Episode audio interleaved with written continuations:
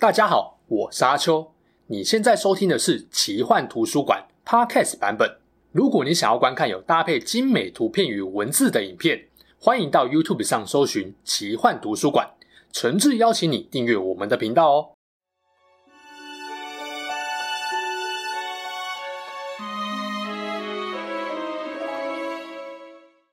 Hello，大家好，我是阿秋，来聊聊神秘奇幻的主题故事。中国神话传说里啊，有许多神兽和异兽，它们多半被记录在先秦时代的怪奇博物百科《山海经》当中，令人大开眼界。众多神兽中，高贵优雅的凤凰可以说是我最喜欢的一个。中国的凤凰神鸟常与龙一同出现，被认为是吉祥和平的象征，也蕴含着强大的力量，深受凡人的崇敬。然而，不止东方世界，西方也有很类似的传说生物 Phoenix。中文也多半翻译成凤凰，例如《哈利波特与怪兽》系列电影中，邓布利多家族与凤凰的紧密联系就让人印象深刻。讲到这边，你可能会有疑问：所以西方和中国神话里的凤凰是同一种生物吗？如果是，代表他们都有浴火重生的不死能力吗？为什么有些作品中东西方的凤凰长得不太一样呢？这集就要来帮大家解答一下。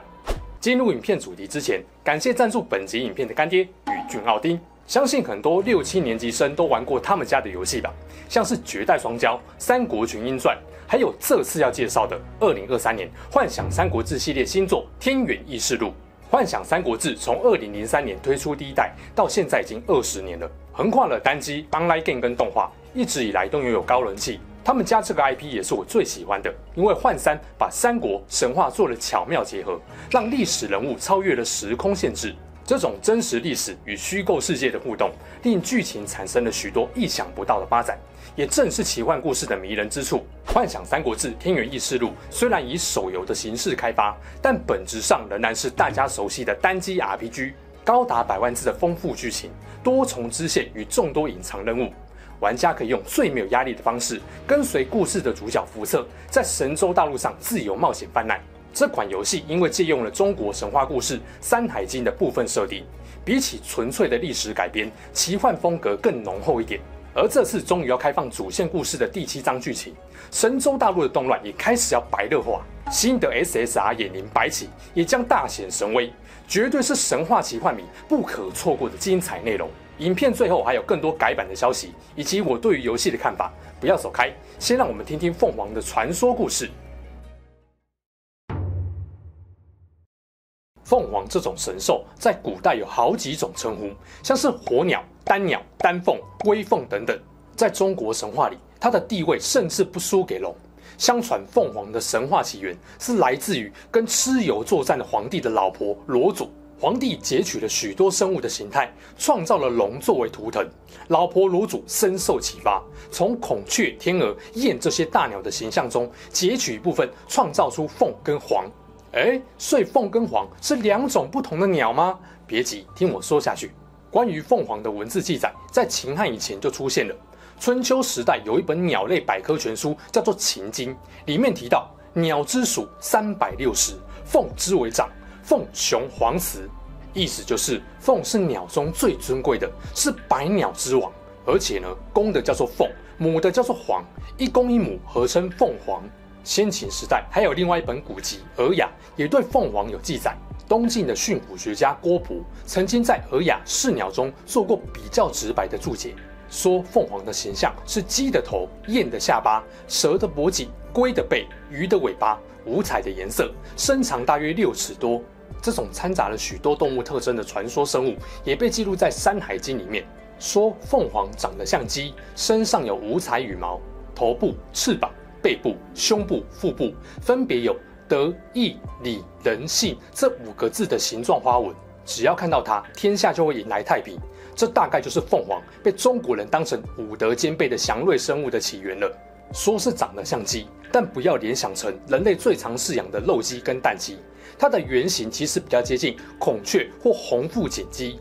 在中国，这种神兽或奇兽的出现，通常都有特殊意义或象征。古人认为凤凰这种生物非晨露不迎，非梧桐不栖，是非常高傲纯洁的生物。如果能够得到凤凰认可，代表你这个人的性格是很高尚的。有一个典故曾经说啊，大禹治水成功后办了庆功宴，凤凰最后出场飞舞，这表示啊，连高傲的凤凰都折服于大禹的攻击。在这之后，凤凰几乎就被当成是祥瑞之兽和吉兆，常常出现在各种喜庆场合。前面讲《山海经》有关凤凰的叙述，说它武德兼备，有天下太平的象征。不止如此，凤凰也有爱情和夫妻的意思。《诗经》中曾说：“凤凰于飞，会会其羽，翼及原止。”意思本来是凤凰高飞，百鸟都仰慕而纷纷跟随。后来则用凤凰相携而飞来比喻夫妻感情和睦恩爱，成了祝人婚姻美满的贺词。此外，凤凰还被认为是火神火精，也是东周时代楚文化的图腾象征。南方的楚人把炎帝的后代祝融当成是他们的祖先，祝融是火神，而凤是祝融的化身。所以楚人的图腾中常常能见到凤凰神鸟的图案。有一点蛮有趣的，凤凰是吉祥的象征，龙也是。然后中国人又喜欢两两成对，久而久之就把凤凰跟龙凑在一起讲。但这会有个问题，凤跟凰本来就是一对的，如果再凑一个龙，不就变成三只了吗？这个问题也不难解决啊，反正凤跟凰是同一种生物嘛，合在一起就好啦。渐渐的，凤凰就成为一只鸟。和龙并称龙凤，是的，留下公的凤，母的凰不见了。又经过了一段时间，为了跟男性阳刚象征的龙配合，凤居然整个转性，变成了雌性的代称了。所以婚礼上有一句贺词叫做“龙凤呈祥”，代表着新郎跟新娘生了男女双胞胎，就叫做龙凤胎。古代的皇帝会穿龙袍，皇后会戴凤冠等等，非常妙。明明凤原本是公鸟，以本来的意思来说，龙凤配应该是男男配才对。这个演变是什么时候变成共识的，不太清楚。但至少汉末三国时期的凤应该还没变。例如庞统就被称为凤雏先生，这边的凤意思很明显还是雄性，非雌性。只不过后来凤跟凰都被当成雌性的象征了。即使凤没有被当成雌性，为了跟阳刚的龙做区别。凤也通常代表了阴柔这个特质，不少人有个疑问：在中国，凤凰被当成是百鸟之王、尊贵高洁的神兽。然而，中国古代的四灵兽也有一种神鸟叫做朱雀。那凤凰跟朱雀是不是同样的东西呢？其实，玄武、白虎、苍龙、朱雀这四灵兽大概是在南北朝时代出现的，而更早之前的《礼记·礼运篇》中就有龙、凤凰、麒麟、龟这四灵。虽然有重叠，但并不完全一样，这也让人搞不清楚究竟凤凰是不是后来的朱雀。古人其实自己对这件事情有过争论。宋代的沈瓜认为朱雀应该就是古代的凤凰，不过在一些书籍中又能够分别看到朱雀跟凤似乎是不同的品种。这个答案到现在还没有定论，就看各位怎么联想了。接下来我们来看看西方的凤凰到底是什么东西。西方世界的凤凰，英文是 Phoenix，现代人通常直接翻译成凤凰。例如，美国亚利桑那州就有一座城市叫做 Phoenix，台湾翻成凤凰城。不过，为了跟中国的凤凰做区隔，这边就音译成菲尼克斯。Phoenix 这个词最早出现在古希腊的文学作品，它是一种身体一部分金光闪闪，一部分呈现火红色，以乳香为食。每过五百年，就会收集肉桂、干松香、木药等香料到自己的巢穴中，然后自焚而死。之后会有一只新的 Phoenix 浴火重生，循环不息。所以菲尼克斯又有另外一个通俗的名称——不死鸟。但是希腊人也不是想象力无限的民族，他们有些资讯是来自于西亚或北非地区。不死鸟的传说其实更早要追溯到古埃及时代的神鸟贝努鸟。根据埃及神话，贝努鸟是太阳神拉、创世神亚图姆和冥王欧西里斯的灵魂。古埃及人认为贝努鸟长得像老鹰或苍鹭。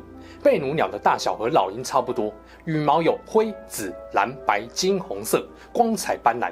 它的叫声悦耳，据说能给人类降福天寿。而世界上就只有一只贝努鸟，寿命是五百年。在临死前，贝努鸟会采集香草和芳香植物的树枝，筑成一个巢，接着点火自焚。随后，一只幼鸟在熊熊火焰中重生。这只新生的贝努鸟会将老贝努鸟的灰烬收集起来，装进蛋中，并在蛋上涂上防腐的香料油，将它存放在太阳神的祭坛中。之前介绍埃及死神阿努比斯的影片中有说过，埃及人很重视死后审判和来生。和冥王关系匪浅的贝努鸟。就用他的浴火重生，向世人显现了死后确实能复活。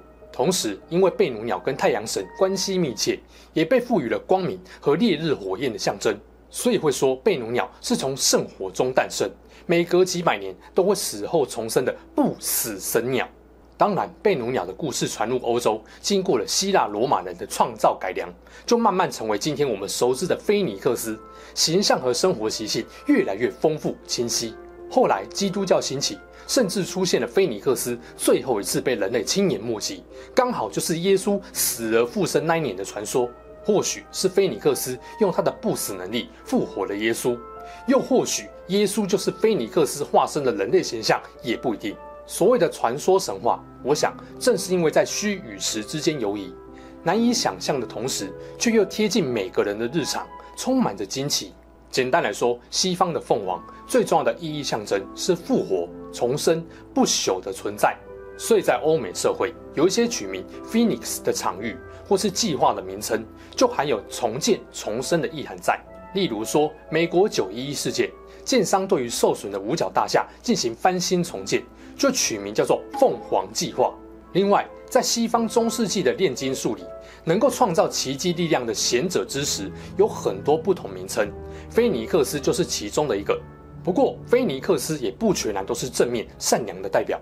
例如，恶魔学中很有名的所罗门七十二柱魔神，其中一位魔神的名称就叫做菲尼克斯。这个我有做过影片简单介绍。如果希望我聊更多七十二柱魔神的内容，欢迎留言让我知道。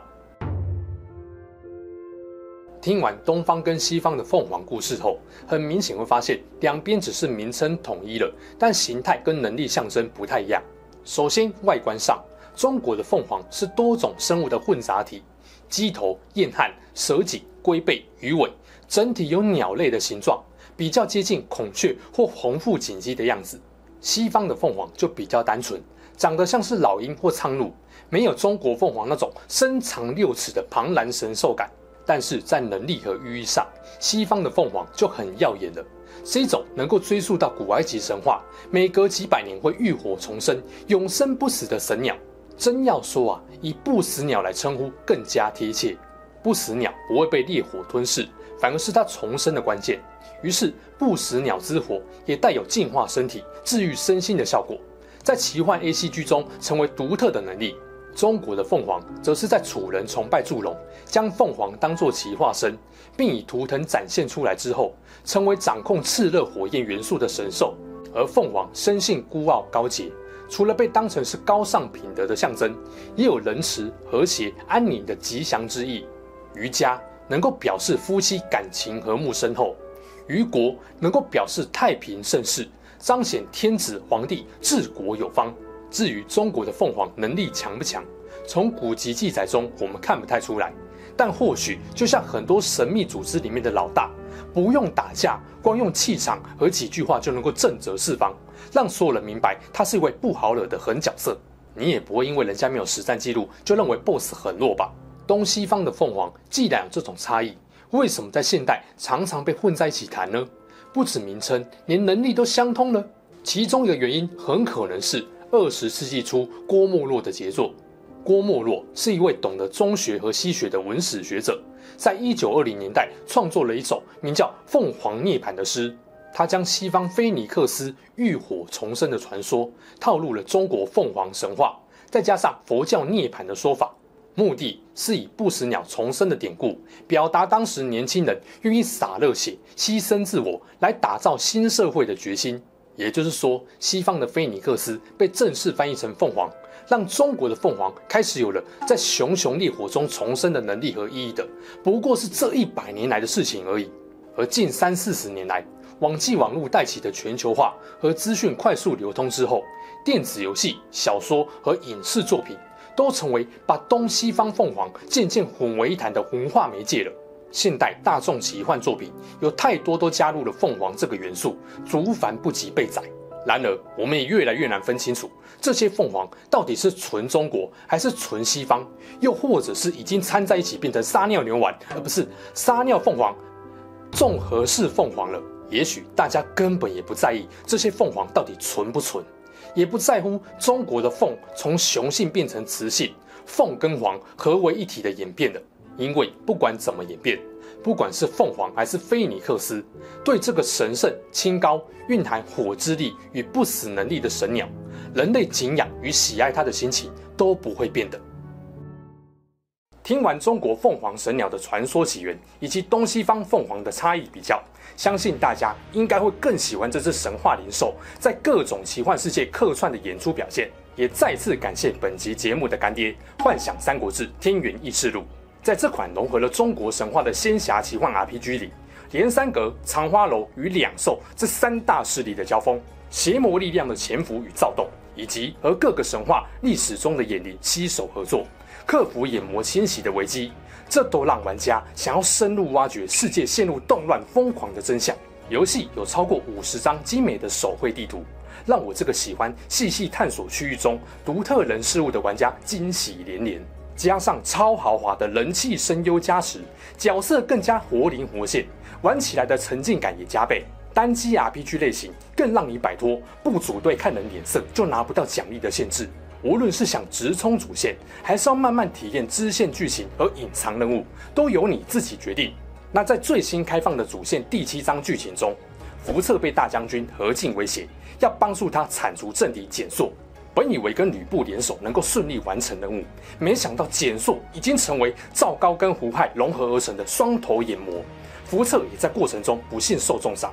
为了救治福策，一行人前往白起之墓寻找僵尸尸丹，却意外又爆发另外一场激战。最终面对眼魔附身的何进，众人要如何对抗他呢？新野灵白起在这场骚乱中又扮演着怎样的关键角色？想知道精彩剧情的后续发展吗？